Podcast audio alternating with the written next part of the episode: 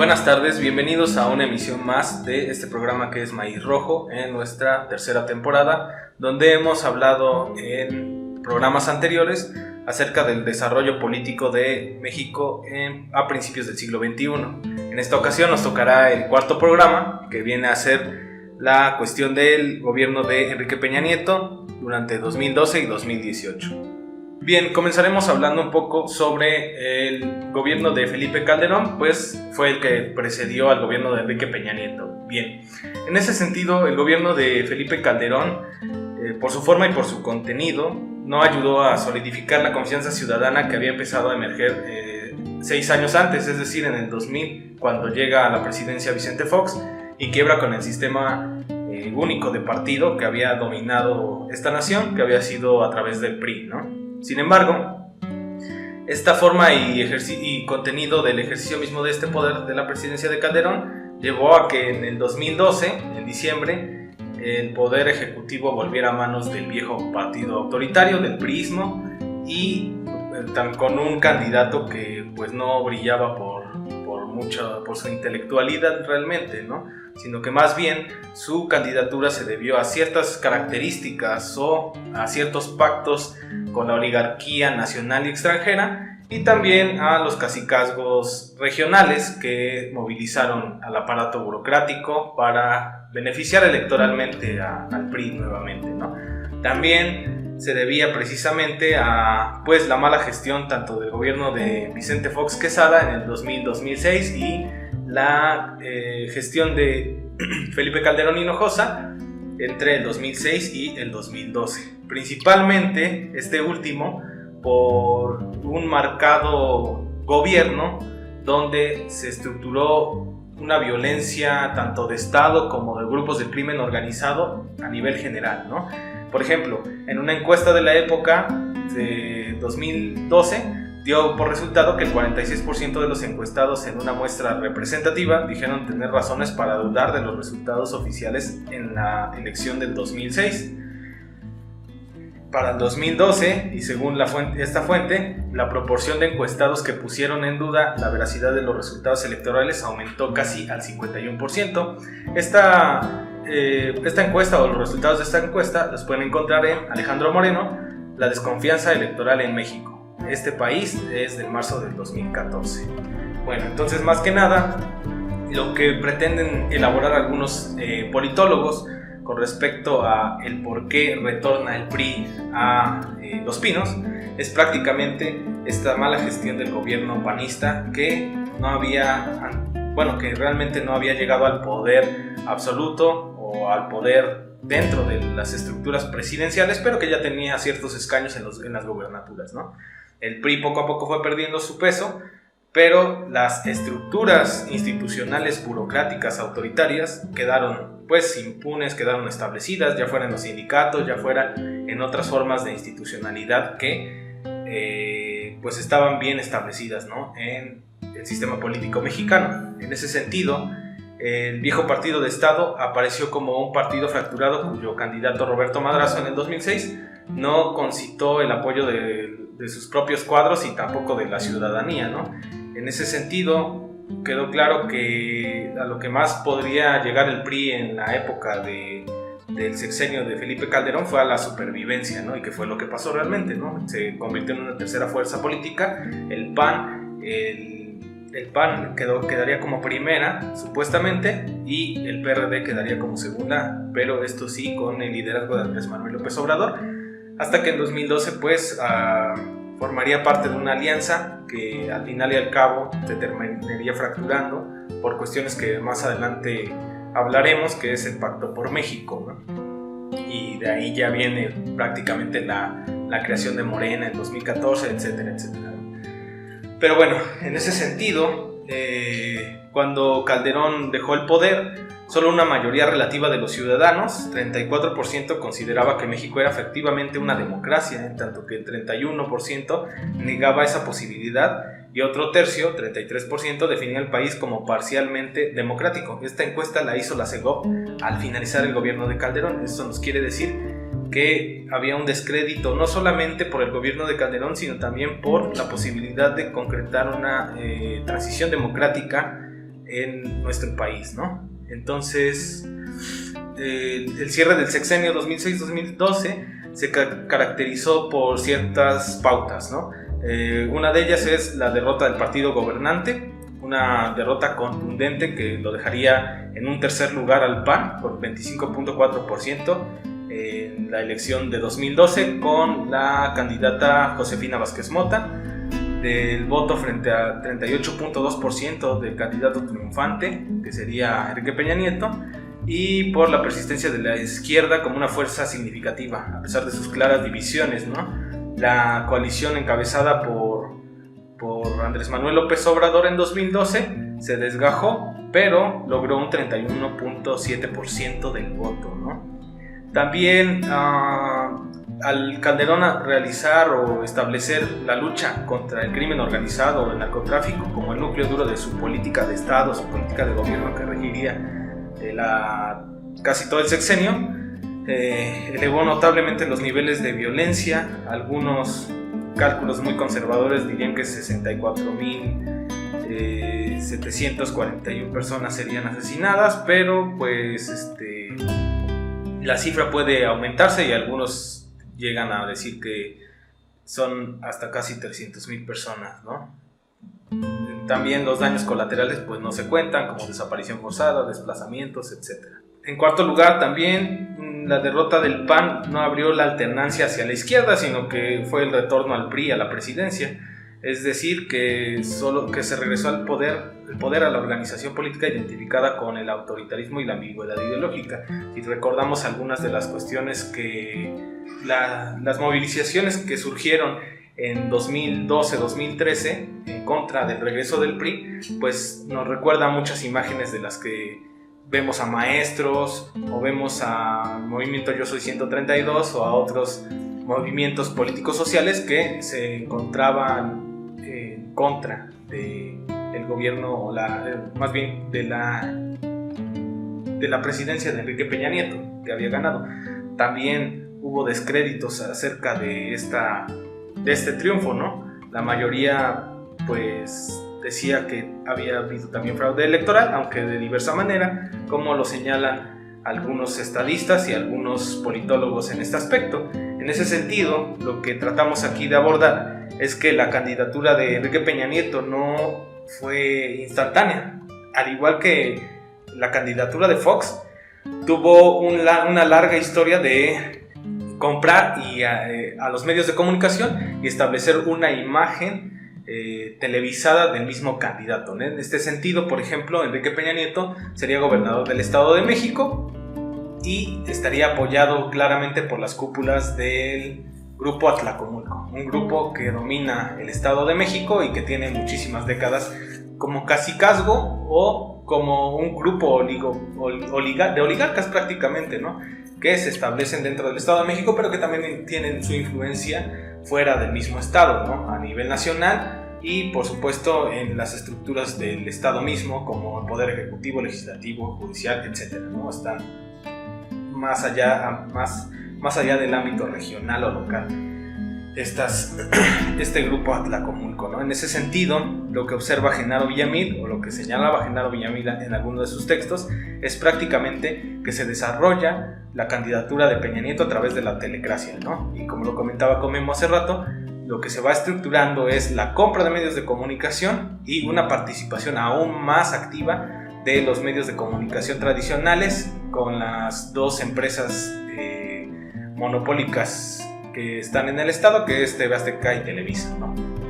Es ahí donde se empieza a estructurar no solamente una suerte de imagen del, del, próximo gobernante de México, sino también una suerte de lavado de dinero, este, prebendas para estas dos empresas, muchas cosas, ¿no? muchos beneficios que se le otorgarían durante el gobierno de Peña Nieto a estas empresas. ¿no?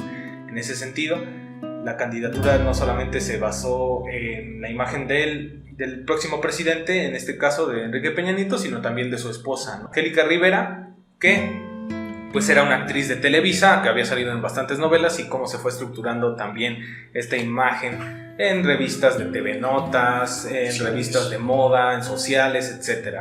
Entonces, más que nada se dio como esta cuestión del fraude electoral que señalan algunos, ¿no?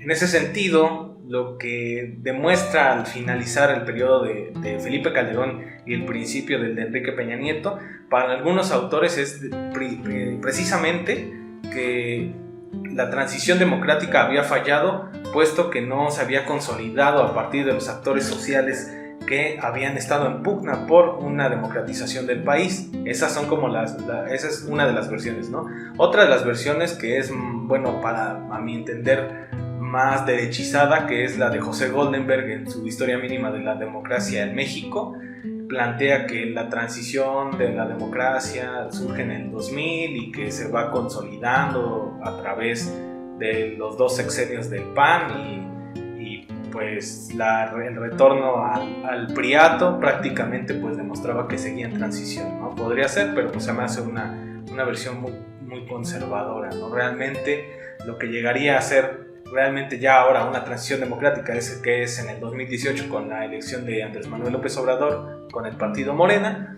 pues prácticamente se podría abordar realmente como una democracia y no como un pacto de impunidad que surgió entre el PAN y el PRI y también de peloteo del poder durante las dos, los dos sexenios, ¿no? tanto de Vicente Fox como de Felipe Calderón retornando a, Enrique Peña Nieto y que pues prácticamente lo que se planteaba ahí o la, la estrategia política del Estado burocrático era pelotearse las instituciones nada más cambiando de partido, ¿no? En una de esas a lo mejor hasta le tocaba al PRD, ¿no?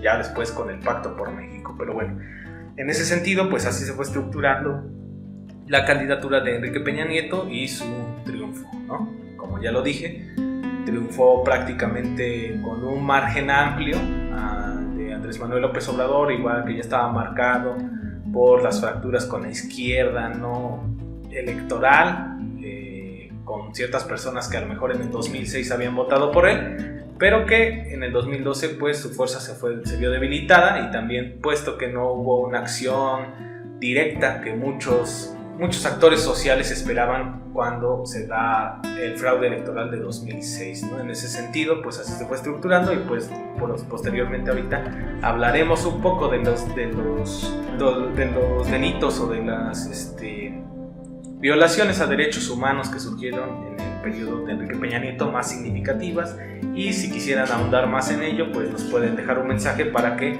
profundicemos en un tema particular acerca de estas porque es muy amplio alcanza muchísimas aristas, ¿no? Entonces, pues Memo va a hablar un poco de, la, de, la, de estas violaciones a derechos humanos durante el gobierno de Peña Nieto. Claro que sí, amigos. Bueno, pues en ese sentido ya Alan abarcó en buena medida el primer, eh, bueno, los primeros años de esta transición nuevamente del PAN al PRI, así como todas estas aristas en la construcción de la campaña de Enrique Peña Nieto, ¿no? Los primeros años de, Enrique Peña Nieto al frente de la presidencia de la República, le comentaba Alan, van a estar marcados tanto por la corrupción como por el uso de la fuerza desmedida por parte del ejército y el cobijo precisamente de las instituciones civiles ¿no? respecto al actuar del ejército. Entonces, el cambio de gobierno, como ya lo decía Alan, pareciera más bien un peloteo ahí, ¿no? En el poder, a ver a quién le toca un rato el, poder, al estilo, al, mero estilo ¿no? del, Partido Demócrata o Republicano en los Estados Unidos, que cada cuatro años o cada, cada ocho se, se turnan el, el, poder, ¿no? No obstante, bueno, concretamente, eh, hablando de la cuestión de los derechos humanos, así como del abuso de la fuerza por parte del ejército y el cobijo de las instituciones civiles, pues eh, uno de los primeros hechos que se va a presentar durante el mandato de Enrique Peña Nieto va a ser precisamente eh, el caso sobre Tlatlaya, ¿no? en el Estado de México. ¿Qué fue lo que ocurrió concretamente? Pues la madrugada del 30 de junio del año 2014, a tan solo dos años de distancia del inicio de funciones en el gobierno de Enrique Peña Nieto, en una bodega en el poblado de San Pedro Limón, en el municipio de Tlatlaya, en el Estado de México, fueron ejecutadas cerca de 22 personas de manera extrajudicial, incluidos también un adolescente de, 15 y un hombre de 21 años. Eh, estos hechos eh, se presentaron cerca de las 5 o 5.30 de la mañana ¿no? y fue parte del operativo que realizaba precisamente miembros del 102, eh, del 102 Batallón de, Infantería perteneciente a la, la, vigésima segunda zona militar. ¿no? La primera respuesta oficial por parte de, de, la Secretaría de la Defensa fue que durante este operativo hubo una confrontación con grupos del crimen organizado, el cual eh, ya habían puesto nombre, al cual ya habían puesto nombre, conocido como Guerreros Unidos, y el ejército repelió la, la, la, amenaza, ¿no? Con justa, con justa razón. Y esas van a ser las declaraciones tanto de la Secretaría de la Defensa, e incluso del eh, gobernador del Estado de México, que fue prácticamente el sucesor de Enrique Peña Nieto ¿no? en el poder y que también venía de este grupo, del grupo Atlacomulco, que es el Miguel Ávila. Entonces, ya como hemos visto, como, y también como Alan lo explica, el, Estado de México completamente está bajo un casicazgo entre eh, esto, este grupo de hombres, ¿no? Y bueno, completamente también de los Han González, de, bueno, de los Han, ¿no? El fundador, el señor Han González. Entonces, este, bueno, regresando al, asunto, eh, incluso el propio Erubiel Ávila felicitaba al ejército, ¿no? Y comentaba que precisamente esta acción había sido muestra de una, una defensa legítima por parte de miembros del ejército. No obstante, eh, conforme fueron pasando los días, simplemente al ver la escena del crimen las cosas no cuadraban, como lo planteaba tanto el gobierno del Estado de México como la Secretaría de la Defensa Nacional. Y así, el 17 de septiembre, AP, la agencia de prensa, dio a conocer, especialmente el testimonio de una mujer, que fue testigo de lo que aparentemente, o más bien de lo que fue una ejecución extrajudicial por parte de miembros del ejército, ¿no? Eh, este, este grupo de 21 personas, 22 personas casi, eh, que pues este, había simbrado en ese momento a las instituciones oficiales, ¿no? Porque prácticamente se desmoronaba todo el discurso que habían construido en torno a lo ocurrido en Tlatlala. Esta persona, esta mujer, precisamente fue testigo de esta masacre y precisamente comentaba, ella escuchó personalmente tanto el tiroteo como los gritos al interior de, de, esta bodega, ¿no? Si uno se remite incluso a las imágenes, podemos ver que el muro o los muros dentro de la bodega donde fueron ejecutados estos, eh, estos hombres, eh, pues prácticamente presentan orificios de entrada, ¿no? Con acompañados precisamente de, de manchas hepáticas, es decir, de sangre en, los muros, ¿no? A la manera de un pelotón de fusilamiento. Por esta cuestión, eh, pues de alguna forma ciertos elementos del ejército, parece ser siete elementos del ejército, fueron acusados y detenidos. Sin embargo, salieron eh, libres, ¿no? Nuevamente en 2020, precisamente porque eh, más allá de lo que puedan decir las instituciones jurídicas de nuestro país con respecto a estas siete estos siete miembros del ejército que se les acusa de, los crímenes perpetrados en Tlatlaya, lo cierto es que eh, de fondo, pues lo que ya venimos diciendo, hay una protección por parte del Estado hacia el ejército. El ejército en nuestro país, a diferencia de otros países en América Latina, está subordinado a una figura civil. Comúnmente nosotros le llamamos presidencialismo. Es una cuestión muy, compleja a diferencia de Chile o de Brasil o de, Argentina en los 70 donde hubieron golpes de Estado eh, que derrocaron a civiles y se apoderaron del poder eh, los soldados, los oficiales del ejército. Este, en el caso mexicano no fue así. En el caso mexicano hay una complicidad en los más altos niveles del poder. El presidente de la República eh, de alguna forma protege al ejército y este a su vez también al presidente de la República. Por tanto, bueno, pues estos soldados, a pesar de todo, eh, siguen libertad en algunos casos. Eh, las investigaciones se han detenido, muy a pesar de que en 2021 eh, se volvieron a girar órdenes de prisión en contra de estos individuos. Entonces, la playa va a representar en buena medida el preámbulo a lo que en septiembre de 2014 del mismo año será el caso de Yotzinapa. Este caso también es muy complejo, muy controvertido, muchas aristas, muchos periodistas que se aventuraron, o más bien se atrevieron a investigar respecto al caso, ¿no? Y me, refiero a que se atrevieron porque las cosas en ese momento se encontraban muy calientes.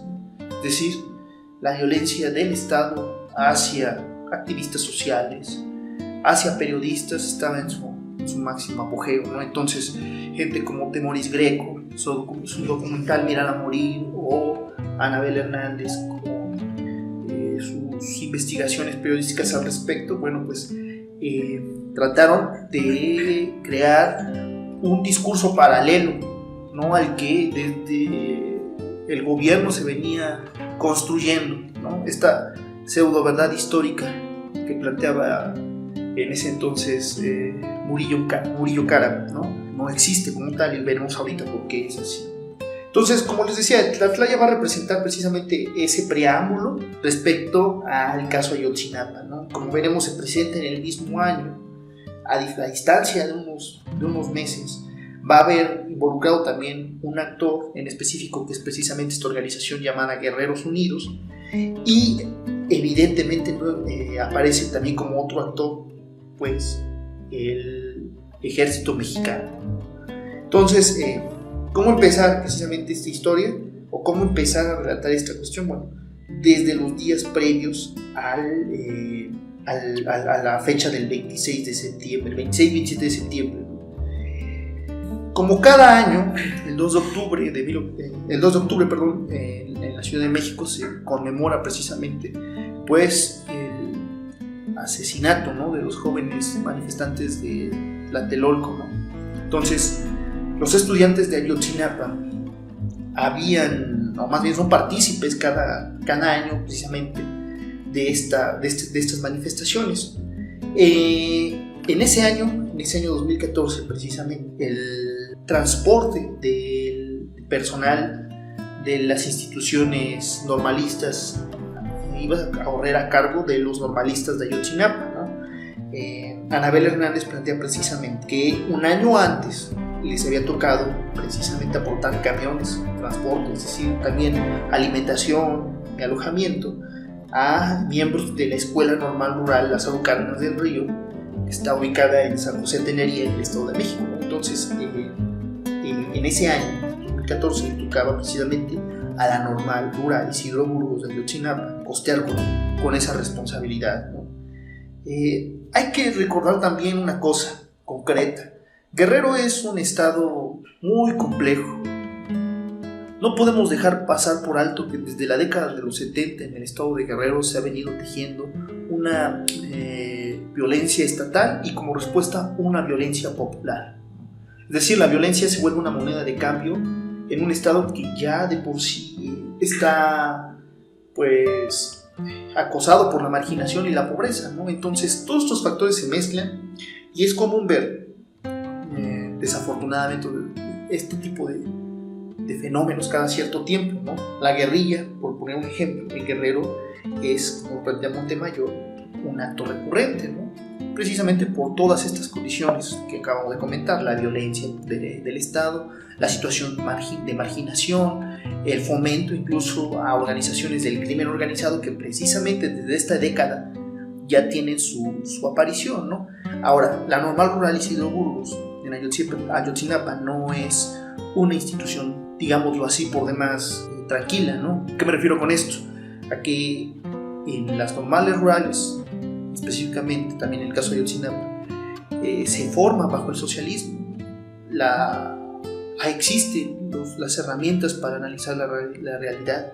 Y es por ello que el nivel de conciencia en estas normales es amplio. Y no se sabe estar quién y salen a manifestarse, salen a exigir sus derechos, derechos que son merecidos, porque gradualmente las normales rurales han pasado por procesos de eh, acoso por parte del Estado, ¿no?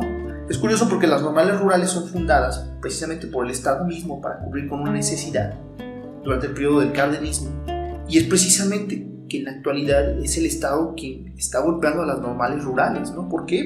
Porque se forma bajo, bajo el socialismo, se presentan estas herramientas y es más que lógico y necesario también que los alumnos de las normales rurales salgan a manifestarse. Entonces, aparte de eso, existe también una data histórica de, de Ayotzinapa.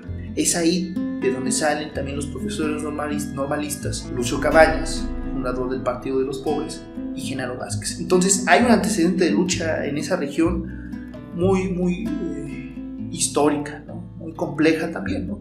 Y en ese sentido, eh, tomando en cuenta estos factores, es que los normalistas de Ayotzinapa salen precisamente a hacer pues un acto de conciencia, ¿no? El 2 de octubre, para ellos que se estaban preparando, ¿no? Mucha gente a veces los acusa de revoltosos, pero no entienden precisamente que existen necesidades muy concretas en las normales rurales. Muchas de ellas sufren en su infraestructura, no tienen un apoyo total del Estado a diferencia de las universidades públicas. Y las normales rurales son muy importantes porque llegan ahí donde precisamente las universidades u otros sectores del aparato estatal que se dedican a la educación no lo hacen. ¿no? Las, las normales rurales están construidas precisamente para formar profesores que puedan atender las necesidades en el campo. Entonces, en ese sentido, los normalistas se preparaban para el 2 de octubre, regresando a la cuestión, y para ello habían eh, pues tomado autobuses, tanto el Estrella Roja como eh, los camiones Oro, de las líneas Oro. ¿no? Eh, la masacre se presenta precisamente la noche del 26 de septiembre del año 2014. 26-27, ¿no? porque se presenta tanto en algunas horas de la noche y posteriormente eh, ya en entrada la, el día 27 de septiembre, ¿no? en las horas de la madrugada. Anabel Hernández va recuperando también en ese sentido y es muy concreto hablar de esto, una especie de crónica al respecto, un seguimiento, cómo van siendo asediados los estudiantes. ¿no? Plantea que el primer embate armado contra los normalistas fue perpetrado cerca de las 9.30, ¿no? en la esquina Juan N. Álvarez y Emiliano Zapata, a una cuadra principal eh, de Iguala. El siguiente fue entre las 9 y media y 11 de la noche en la misma esquina, pero eh, ahora en dirección a Periférico Norte, donde precisamente tres estudiantes resultaron heridos.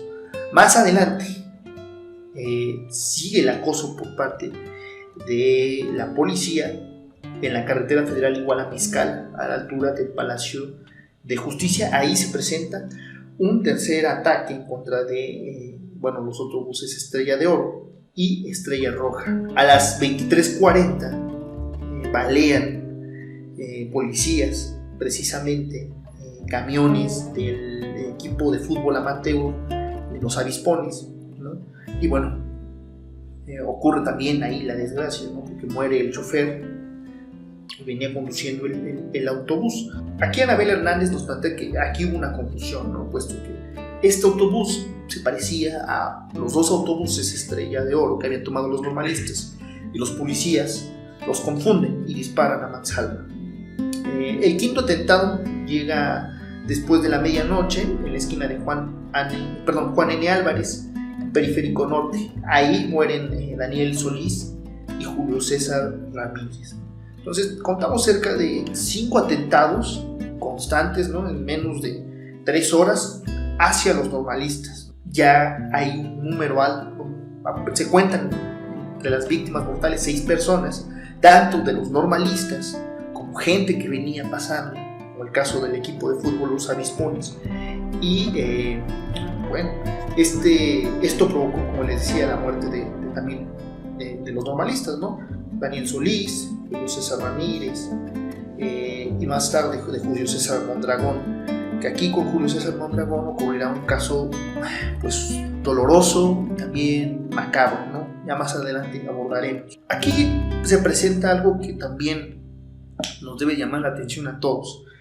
Eh, la masacre contra, esta, contra estos camiones donde se transportaban miembros de, las, de la normal rural de Ayotzinapa y de la cual también hay pues afectados, víctimas mortales de otros eh, de otro autobús pues no está muy lejos de, del C4. ¿Qué es el C4? Bueno, en pocas palabras, el C4 es un centro, un comando de operaciones eh, que eh, están coordinadas, donde están coordinadas más bien las autoridades regionales del Estado, federales. ¿Para qué? Para atender precisamente al, llamado de la población civil. ¿no? Está subordinado al Sistema Nacional eh, de Seguridad Pública y depende del Consejo Nacional de seguridad eh, en sí mismo. En estos C4, en estos comandos de operaciones, pues prácticamente, eh, aparte de la coordinación que existe en, estos ámbitos, tanto eh, local como federal, existen cámaras y monitores, precisamente, parece ser el día de la masacre, estaban activados. Además de que en el espacio de la región donde se presentan estos actos están muy cercanos las instituciones policiales, tanto, las, eh, bueno, tanto de las policías municipales como también de las instalaciones eh, del ejército mexicano, del, 102 Batallón de Infantería. Entonces, eh, es absurdo pensar que ni el ejército ni la policía se dieron cuenta precisamente de lo que estaba ocurriendo en, esta, en estos tramos carreteros y en estas avenidas. Por tanto, implica que el 26 de septiembre y el 27 tanto el ejército eh, como las policías estaban conscientes de lo que estaba pasando porque se estaba monitoreando en tiempo real a través de estas cámaras del C4. Entonces, podemos decir que la culpa viene en, en, ambos niveles. Ahora, ¿cuál, eh, más bien, ¿qué es, lo que, qué es lo que pasó concretamente? Eh, ¿Cuáles fueron las causas para que asesinaran a estos, a estos estudiantes, a estos compañeros de la normal rural? Primer lugar, habría que aclarar una cuestión aquí, y, es concreta, ¿no? y, habría que apuntar que precisamente el gobierno federal, tanto, bueno, tanto el gobierno federal como el gobierno de Guerrero, ocultaron ante la opinión pública precisamente muchas de estas balas que aparecieron en, en la carretera y regadas pertenecían al calibre .223 a pistolas calibre 9 milímetros y precisamente a, calibres de rifles de asalto de tipo 7.62 y muchos de estos de estas de estas balas de estos calibres son ni más ni menos que armas reglamentarias del ejército y de la policía. Entonces este hecho constantemente se oculta acerca de lo ocurrido el 26 y 27 de septiembre del año 2014 posterior a esto a este ataque o esta serie de ataques los camiones fueron tomados, sujetos, donde viajaban precisamente los 43 normalistas de Ayotzinapa. Precisamente los dos estrella de oro. Estas líneas de, autobuses fueron secuestrados y entre los... venían precisamente los 43 normalistas.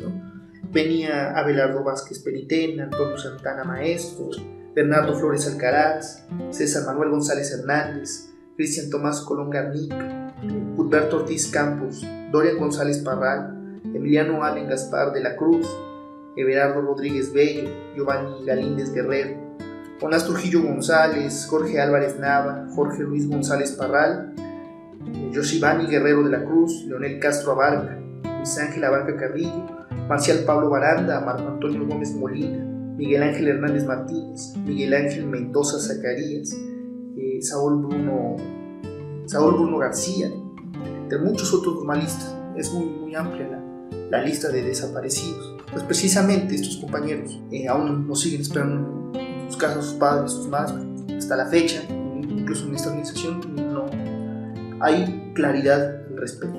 Pero bueno, eh, ¿quiénes podrían ser o quiénes son más bien los responsables directamente del eh, caso Ayotzinapa? Pues como lo relata Anabel Hernández, su texto sobre la noche de Iguala, precisamente comenta que detrás de estos acontecimientos está el ejército mexicano. El ejército mexicano como coordinador precisamente de la cacería en contra de los normalistas. Eh, hay que recordar también que al interior de la normal rural había miembros infiltrados del ejército. Y eso es un punto importante, porque el ejército mexicano entonces estaba haciendo labor de inteligencia al interior de la normal rural. Y como ocurre en esta normal rural, ocurren en muchos otros espacios de la vida universitaria, ¿no? de la vida educativa. Entonces, eso es importante. El ejército mexicano es uno de los principales responsables de lo ocurrido precisamente en Ayotzinapa. Anabel Hernández muestra, bueno, plantea que hay un sujeto entre las sombras, un narcotraficante importante que eh, se encontraba o se encuentra, no sabemos todavía concretamente operando en, Guerrero, ¿no? y que bajo la sombra de esta persona es que al tronar de los dedos precisamente ordena al ejército que recupere dos camiones de la, de la línea Estrella de Oro que venían cargados con heroína, eh, que venían cargados con heroína producida precisamente en el estado de Guerrero, donde hay campos de, de amapola y que parece ser son más fructíferos ¿no? que los que se presentan en el, en el Triángulo Dorado. Entonces, eh, el ejército mexicano actuó bajo las órdenes de un, pues de un narcotraficante, un narcotraficante que, como comenta Anabel Hernández, pues parece ser que venía operando desde, desde, la, desde la etapa o desde la época de los Beltrán Leiva, ¿no? Entonces, era un capo que ya tenía ahí mucho tiempo, ¿no? Desde el 2009 concretamente. Entonces, eh, parece que el narcotraficante ordena al coronel de infantería José Rodríguez Pérez, comandante del 27 eh, batallón de infantería, que recuperara la mercancía. Y en el proceso, precisamente, de la recuperación de esta mercancía, es cuando ocurren los hechos eh, del, de la desaparición de los 43 normalistas, así como del asesinato de estas seis personas. ¿no? Es una operación que fue coordinada concretamente tanto por el, que fue coordinada por el ejército y donde participó precisamente la Policía Federal y participaron las policías municipales, no solamente eh, de Iguala, sino también de otras regiones cercanas como Cocula. ¿no? Entonces, eh, el caso es muy complejo, es, tiene muchas eh, interrogantes todavía, hay mucha gente involucrada, gente que incluso se ha fugado del país, como el caso de Tomás Herón, que está precisamente refugiado en Israel. Hay gente que todavía sigue impune. El propio Salvador Cienfuegos, pues de alguna manera salió a defender el actuar del, ejército, salió a defender al ejército mexicano y su actuar, ¿no? Porque en los primeros meses corrieron versiones como la que plantea Temoris Greco, precisamente en donde eh, pues el ejército eh, simplemente vio y no hizo nada, ¿no? Y el propio Cienfuegos defiende esa neutralidad ¿Por qué? Porque eh, pues eso le toca al, fuero civil, ¿no? Sin embargo, pues bueno, con esta investigación de Anabel Hernández nos queda más claro que el ejército mexicano no es propiamente una blanca paloma, ¿no? No miraron a morir, sino que todo lo contrario, el ejército mexicano coordinó precisamente el ataque a los normalistas para recuperar eh, producto, la heroína de, de un narcotraficante. Y esto nos lleva también a entender la política respecto al ejército que tiene el Estado mexicano. Porque ya como lo veíamos eh, pues comentando en las anteriores sesiones del podcast, eh, precisamente es el Estado quien le brinda protección al narcotráfico a través de sus instituciones de, de seguridad, ¿no? Y por tanto la violación a derechos humanos es constante, principalmente también por un hecho muy particular. El ejército al salir a las calles a patrullar están formados precisamente para la defensa, defensa nacional, no están formados para tratar con civiles. Y en muchos casos estos abusos contra sectores de la población, incluso eh, armados como el caso de Tlatlaya o presuntamente el caso de Tlatlaya, pues nos ayudan a entender precisamente que el actual del ejército no es casual, es parte también de una política que permite eh, el uso de la fuerza y que se ve cobijada por esta misma, por el Estado, ¿no? por todas sus instituciones. Igual algo, algo a anotar un poco acerca de esta cuestión de del conflicto que ha surgido en la normal rural de Ayotzinapa es, por ejemplo, que estos ataques por parte de la policía no solamente son históricos, sino que tenían un precedente pues temprano, ¿no? El 12 de diciembre de 2011, los estudiantes de la Escuela Normal Rural de Ayotzinapa se trasladaron a Chilpancingo de Bravo, que es la capital de Guerrero, para solicitar el cumplimiento de un pliego petitorio que habían realizado unos meses antes, donde demandaban la reparación de las instalaciones del plantel así como aumento a recursos para su sustento y la garantía de plazas en el sector público a los egresados de esta, de esta norma. Eh, como consecuencia de esto, los manifestantes, manifestantes bloquearon la autopista del Sol y en ese mismo momento llegaron la policía este, estatal, donde abrieron fuego sin mediación alguna y murieron por heridas de, bala los estudiantes Jorge Alexis Herrera Pino y Gabriel Echeverría de Jesús. También Gonzalo Miguel Rivas Cámara, que era un ingeniero, sufrió quemaduras de tercer grado al intentar apagar un incendio eh, que varias personas identificadas hasta el momento iniciaron con dos bombas Molotov, ¿no? Y pues días después moriría esta persona.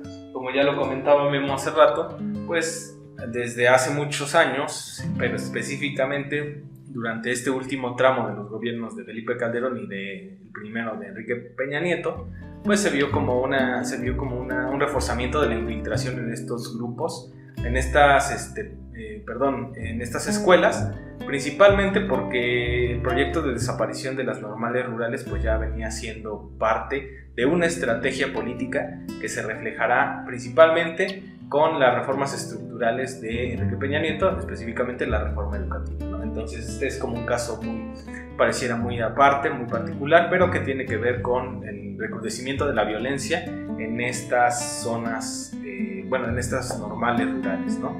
Precisamente. Eh, bueno, eso nada más era como una anotación, entonces haremos una breve pausa y a continuación eh, seguiremos más con el tema que nos que, estamos abarcando, que es el sexenio de Enrique Peña Nieto.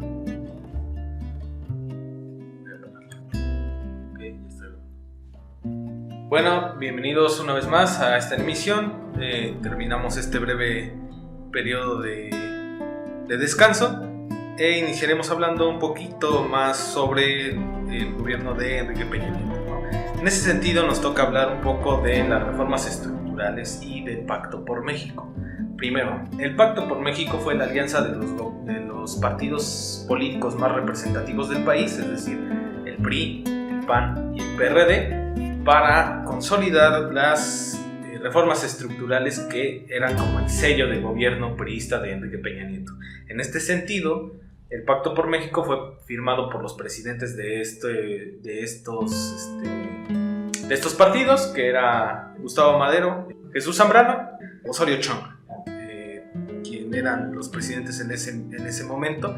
Y pues lo que plantean algunos eh, estudiosos es que este pacto por México en realidad fue un pacto a favor de, las, de la oligarquía y de las estructuras del poder, como ya lo habíamos comentado, para pelotearse el gobierno en turno. En una de esas le tocaba lo mejor al PRD. Y se fue estructurando con también actores políticos clave dentro del gobierno de Peña Nieto.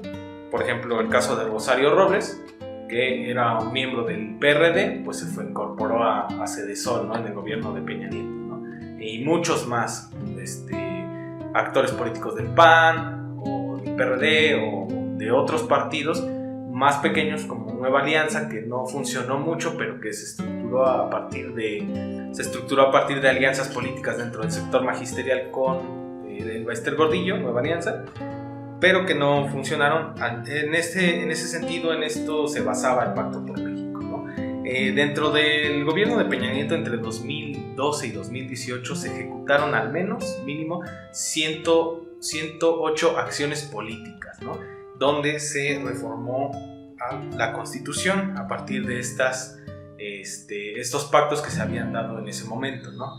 El Pacto por México fue que a través de la de la Cámara de Diputados las reformas que había enviado al Congreso el presidente Enrique Peña Nieto pues pasaran fast track, ¿no? con una mayoría de votos, puesto que la oposición, eh, la oposición política en la Cámara de Diputados y en la Cámara de Senadores pues era mínima, ¿no? realmente. En ese sentido, eh, una de las, de las reformas estructurales más importantes que se desarrollaron en este sexenio, pues fueron precisamente la reforma educativa, la reforma energética. En la reforma educativa que nos toca hablar, pues hubo una, una suerte de movilización social de los de actores políticos como la CENTE. Eh, la coordinadora eh, nacional, pues con su, con su base fuerte en los estados de Oaxaca, Michoacán, Chiapas, Guerrero, ¿no? Pero específicamente en, Oaxaca con la sección 22, eh, pues dieron paso a, varias movilizaciones durante 2013, que se empieza a estructurar la reforma educativa, que en realidad, como lo mencionan ellos, era una reforma laboral, para, en este sentido, dar un paso más hacia la privatización de, este, de la educación en México, se empezó a consolidar un fuerte sector de maestros, no solamente de la, de la, de la coordinadora, sino también del Sindicato Nacional de Trabajadores de la Educación, CENTE, para detener esta reforma. ¿no?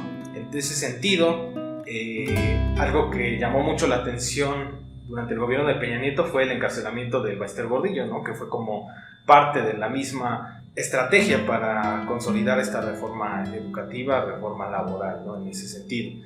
Eh, uno de los hechos más significativos de la, de la movilización de los maestros se desarrolló el domingo 19 de junio de 2016. Ya desde el 2013, como lo había mencionado, los maestros se habían movilizado en Oaxaca, Guerrero, Chiapas e incluso también en la Ciudad de México y en Cuernavaca.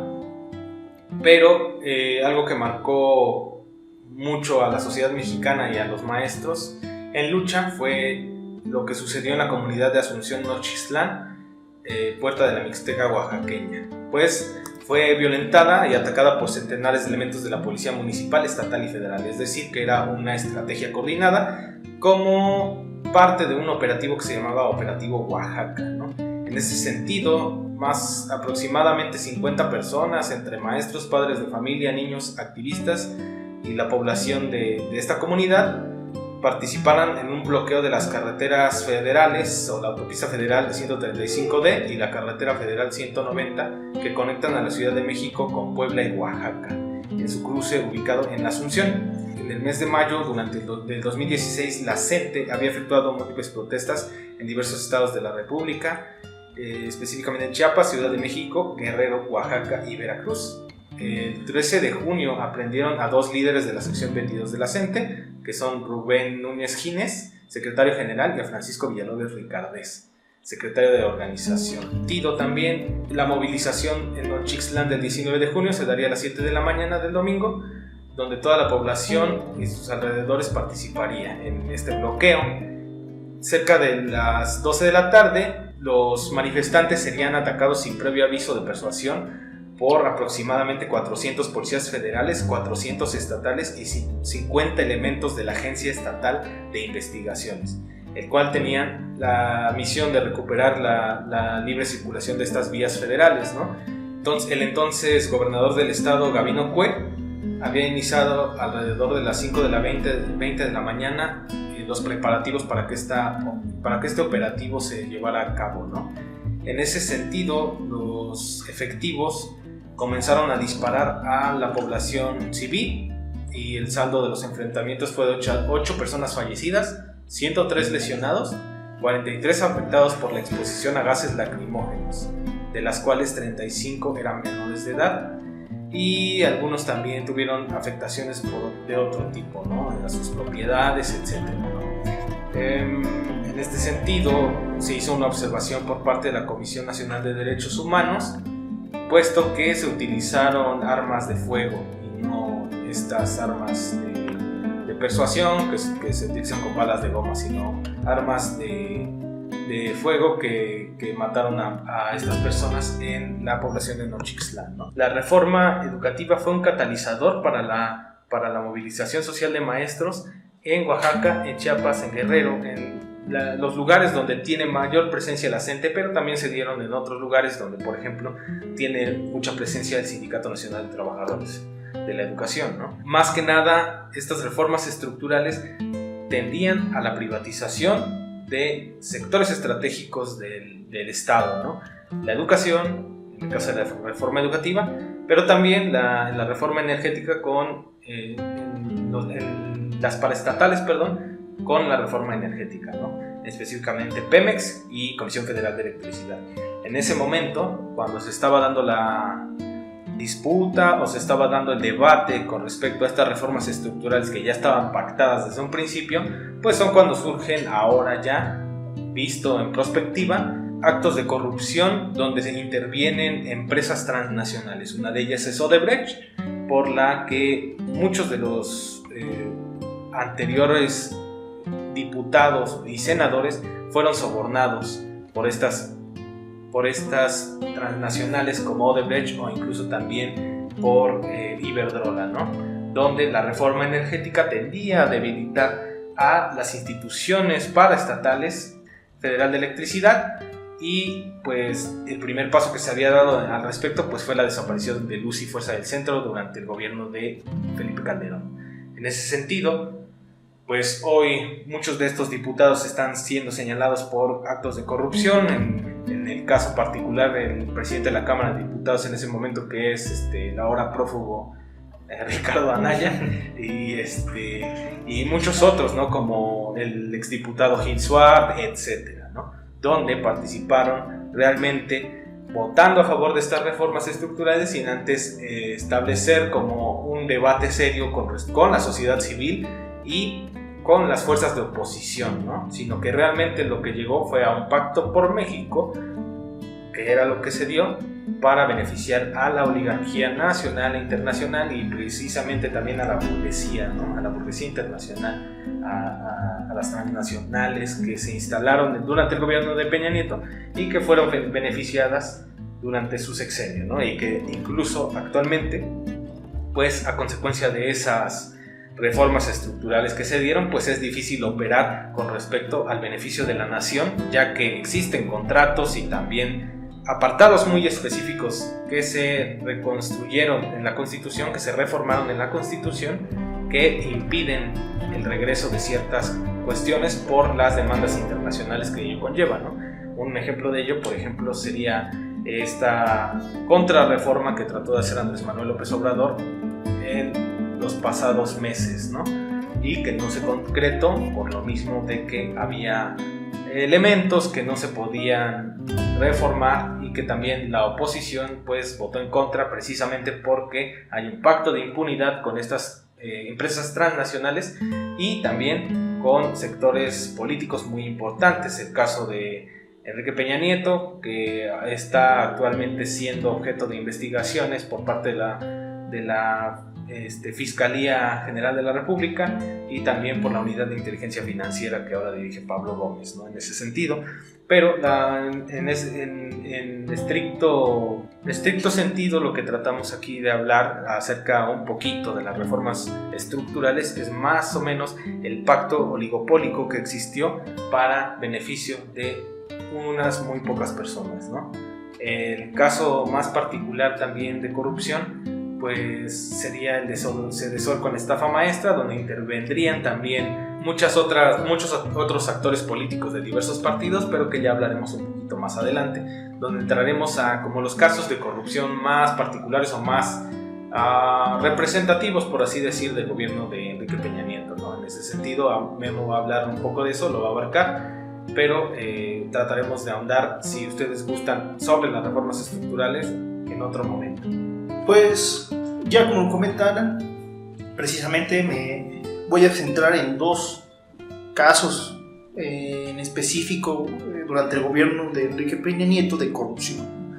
Y precisamente, pues este, estos dos casos de eh, corrupción, pues van de la mano de mucho lo que dicho Alan en este momento, ¿no?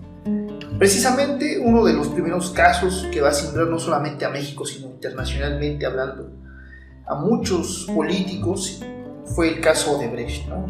Odebrecht pues, es una empresa brasileña que se dedica a, la fabricación, a la producción de eh, derivados químicos. Aquí, en México precisamente, eh, el caso Odebrecht fue sumamente sonado porque involucra a miembros tanto de la administración de, de FECAL, Felipe Calderón Hinojosa, como de Enrique Peña Nieto, que se vieron beneficiados con contratos millonarios. Un poco más de 10 de 10.5 millones de dólares fueron eh, repartidos. Y eh, entre, fueron repartidos entre estos políticos. Entre estos miembros eh, de los partidos que vieron en Odebrecht una caja chica de alguna forma para satisfacer sus intereses personales. Una serie de contratos fueron los que pusieron al descubierto precisamente este caso de corrupción. Uno de ellos fue precisamente el, que eh, se celebró eh, precisamente para el suministro de, de entre la filial eh, Pemex Gas y Petroquímica, que es otra pues, cuestión que ya hemos hablado ¿no? en la anterior emisión sobre eh, precisamente cómo es que Pemex al ser desmontado y dividido en cuatro filiales, cuatro empresas autónomas, entre comillas, pues ahora había espacio precisamente para la inversión privada. Y en este sentido, precisamente es que entra la filial, eh, perdón, la, eh, la empresa básica Ibras, propiedad precisamente de Odebrecht. En ese momento fue celebrado precisamente en 2010 durante el gobierno de eh, FECAL, ¿no? y esta operación fue precisamente comandada por Juan José Suárez Coppel. Los otros contratos, contratos perdón, eh, se pactaron eh, durante ya la, la, la perdón, el sexenio, la administración de, de Enrique Peña Nieto, ¿no? y donde precisamente el hombre más notable de esta administración fue precisamente Lozoya Austin, porque él estaba pues a cargo ¿no? de, de, de, Pemex en ese sentido y fue una especie de intermediario entre el Estado mexicano y Odebrecht. Todos estos contratos fueron eh, celebrados supuestamente por licitaciones que ganó el, eh, esta empresa Odebrecht, pero pues recordemos, estas licitaciones son manipuladas a veces por Estado por, por medio de los sobornos por parte de estas empresas.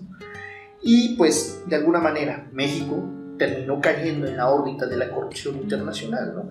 Recordamos que precisamente en Brasil también se llevó a cabo eh, varias de estas acusaciones de corrupción contra el presidente eh, Lula da Silva, ¿no? expresidente Lula da Silva, hoy próximo candidato ¿no? y probablemente hasta el actual presidente de Brasil.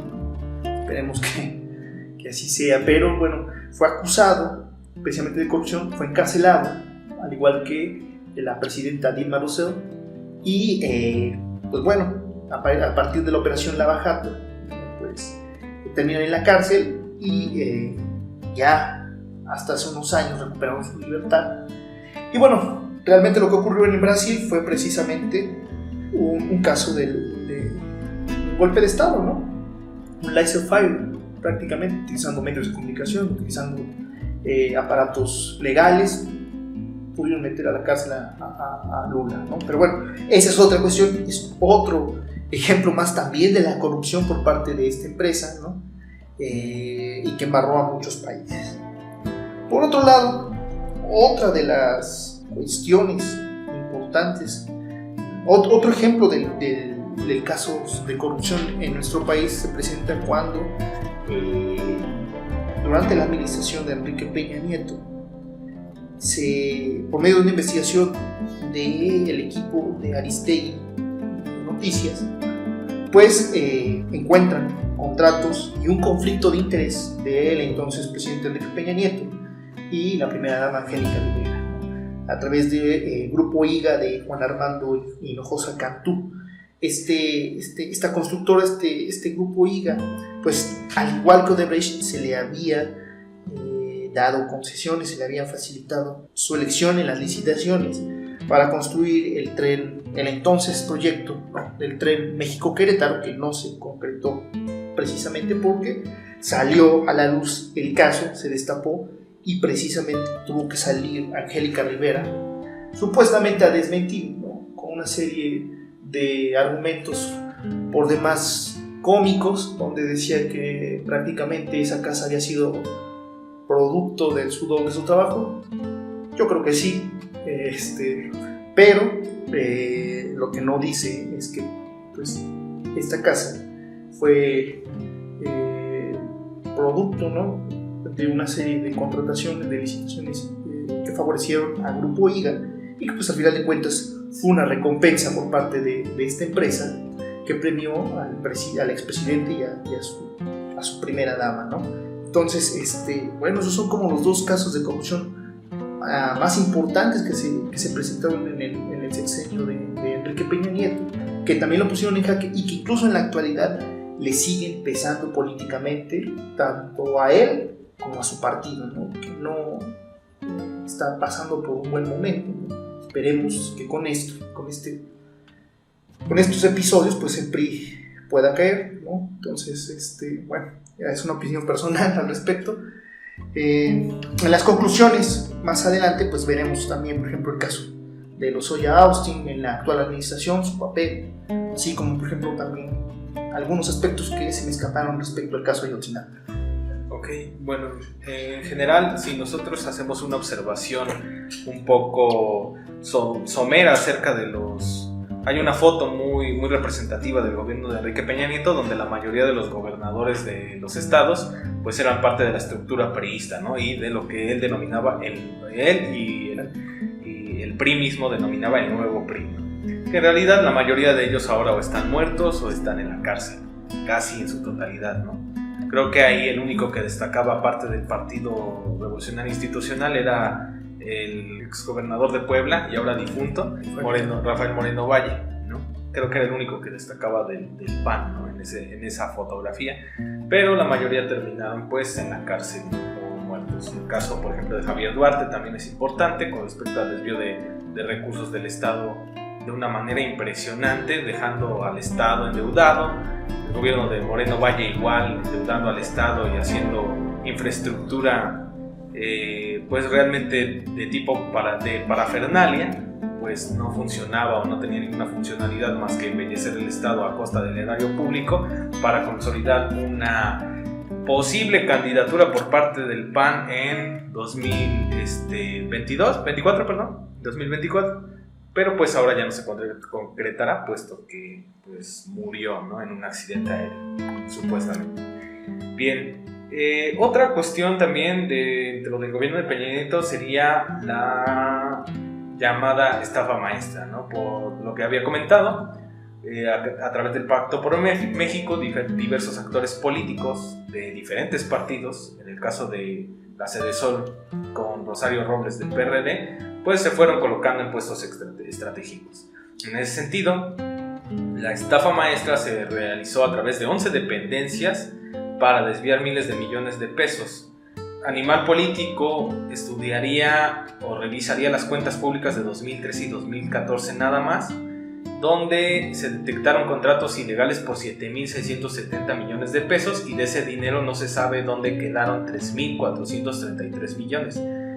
De esos 7.670 millones de pesos, le fueron entregados a 183 empresas, pero 128 de ellas no debían recibir estos recursos públicos porque no tenían ni la infraestructura ni tampoco la personalidad jurídica para dar los servicios para los que supuestamente fueron contratados. Eh, o también, pues algo muy similar y que pasa mucho en, en, estos casos de corrupción es que las empresas realmente no existían.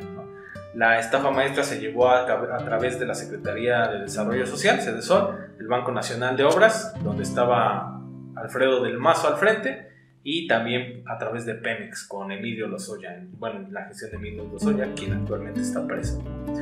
Eh, estas fueron las principales dependencias responsables de este me mecanismo, a pesar de que, por ejemplo, la Auditoría Superior de la Federación ya tenía registrado que se estaban dando cuestiones ilegales en estas operaciones, pues no se hizo nada por lo mismo de que había una protección por parte de los altos de los altos estratos del Estado, específicamente de Enrique Peña Nieto, a Rosario Robles, a, Emilio Lozoya y también a Alfredo del Mazo, que forma parte del grupo Atlacomulco y que actualmente es gobernador del Estado de México. En ese sentido, pues podemos decir que la mayoría de los altos funcionarios del, gobierno de Peña Nieto pues o están, bajo, están presos o están bajo investigación. ¿no? Uno de los casos más importantes era este, Emilio Lozoya, que ya había comentado Memo, que actualmente está preso y que está enfrentando uh, una investigación por parte de la, ajá, de la Unidad de Inteligencia Financiera y también de la Fiscalía General de la República, de Jorge Manero aunque el caso va muy lento, pues, este, pues está habiendo ciertos avances a lo mejor en materia de, de corrupción, que fue una de las banderas que enarboló Andrés Manuel López Obrador. ¿no? Ese también sería como una suma a los casos más importantes de corrupción en el gobierno de Peña Nieto, aunque hoy hay muchísimos, ¿no? Realmente lo que hizo el Estado, el, este, gobierno priista en este último sexenio que pasó, pues fue realmente acabar con lo más que se pudiera de los recursos públicos que estaban a su disposición. Lavado de dinero, contratos ilegales, este, concesiones a empresas multinacionales, a empresarios como Claudio X González este, Guajardo, a Salinas Pliego, este, eh, el perdón de, de, ciertos impuestos a empresarios, ¿no? Muchas cosas que sucedieron durante el gobierno de Peña Nieto, ya para cerrar este, este programa, que se establecieron, ¿no? Lo que pasó, a diferencia de eh, la ruptura del PRI en los años 2000, es que el Estado al achicarse, al irse minimizando y ya no tener un control corporativista del mismo, se fue creando actores sociales que empezaron a demandar y a movilizarse, si bien ya había muchos, eh, se empezó a concretar realmente una sociedad civil movilizada para enarbolar pues, la candidatura de Andrés Manuel López Obrador que llegaría a la presidencia en 2018, ¿no? No quiere decir que la movilización social no estuviera activa durante periodos anteriores, sino que hoy lo que podemos ver es que hubo una activación política también a partir del hartazgo de, de estos dos partidos políticos de transición, que, perdón, de este partido de transición que fue el PAN y el regreso del PRI, pues enarbolaron actores sociales que pudieron consolidar una candidatura favorable, ¿no? una candidatura que estuvo este, fuertemente apoyada por diversos sectores de la sociedad civil, no solamente provenientes de la izquierda tradicional que apoyaban al a este, Andrés Manuel, sino también sectores de grupos empresariales que estaban a favor de ciertas cuestiones del proyecto político de Andrés Manuel, además de cierto relajamiento dentro de las estructuras de, su, de, su, candidatura, ¿no? dentro de la, de la, misma propuesta política que llevaba, llevaba Andrés Manuel a este, el proyecto de nación que quería construir. ¿no? Lo que yo observo en este punto es que la, la política de, de Andrés Manuel también tiene cierto tipo de la, de la vieja reconstrucción del Estado del Estado este, social autoritario, ¿no? como lo plantea este, Enrique de la Garza en un texto ya muy viejo. ¿no? Entonces, más que nada, pues se fueron dando las, pautas para la consolidación de un proyecto político que se acerca un tanto a la izquierda, que sigue eh, el proyecto político antiguo del popular nacionalismo, con el rescate de Pemex, el rescate de Comisión Federal de Electricidad, eh, ciertos beneficios a la, a la sociedad civil, a, a, las personas que están en mayor desprotección. No quiere decir que no hayan existido este, programas sociales para estos sectores más este, desprotegidos de, de, la población, pero eh, funcionaba más que nada como un aparato electorero y ahora funcionan de, de cierta forma eh, más, muy diferente ¿no? de lo que sucedía anteriormente, puesto que ya no hay intermediarios dentro de, las, este, de los beneficios sociales que se están dando. ¿no? Es como un rescate del estado de bienestar, podría decirse que no existió como tal en el estado mexicano anterior, pero que se está desarrollando actualmente. Esto a lo mejor es una acotación.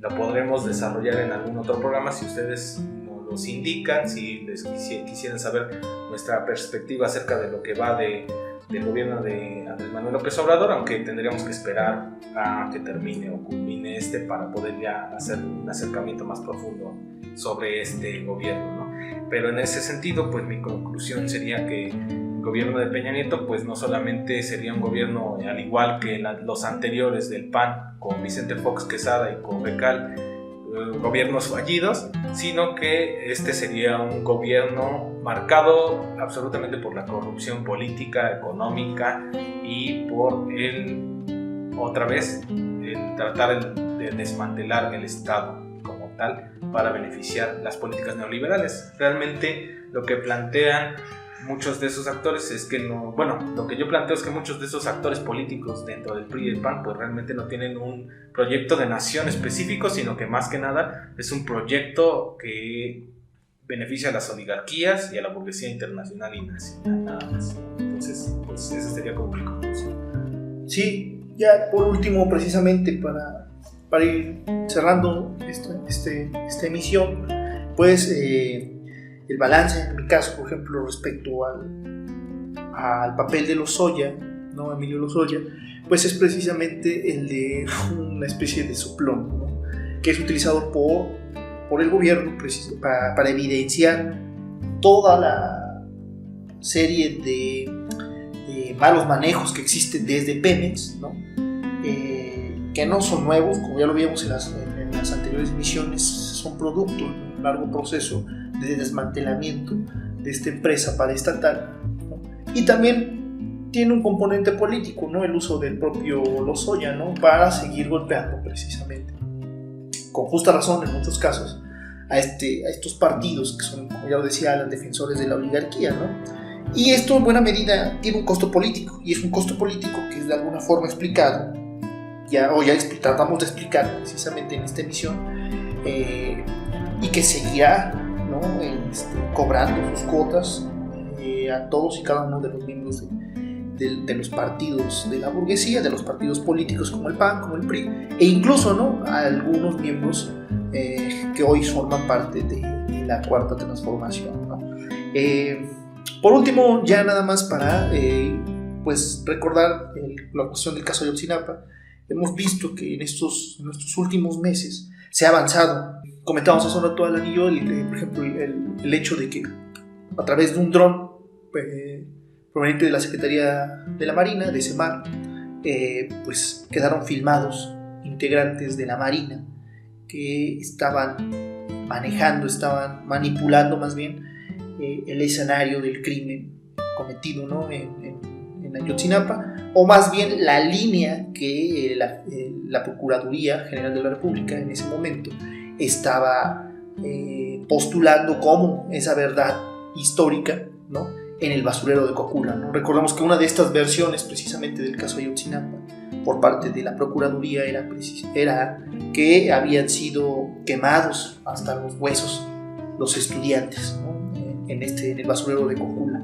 Eh, lo cierto es que por muchas cuestiones, ¿no? que incluso el GIEI, el grupo, pues eh, se desmontó, ¿no? no existen ni siquiera las condiciones geográficas, en ese, ese día no existieron las condiciones climatológicas incluso para poder quemar los cuerpos de los 43 normalistas. Lo que sí hoy sabemos es que precisamente eh, la Secretaría de Marina, un día antes de iniciar los peritajes oficiales en el basurero de Cocula manipularon la escena del, crimen, la supuesta escena del crimen, ¿no? Y se les ve eh, con bolsos y se especula que aparentemente lo que contenían esas bolsas eran precisamente los restos de los normalistas. Entonces, incluso estamos hablando ya de una complicidad directa de varias eh, instituciones del Estado en el asesinato de los 43 normalistas. Eh, pues bueno, por mi parte sería todo. Les agradecemos eh, mucho su eh, atención y pues este, esperamos que nos escuchen en la siguiente emisión, ¿no, Sí, muchas gracias por escucharnos y pues síganos en YouTube, en Spotify y en Anchor. Eh, pueden hacer una revisión de, nuestro, de nuestros programas donde hablamos anteriormente de los distintos exenios del siglo XXI, desde Vicente Fox, Felipe Calderón este caso de Enrique Peña Nieto. Muchas gracias y nos vemos en la próxima emisión. Hasta luego.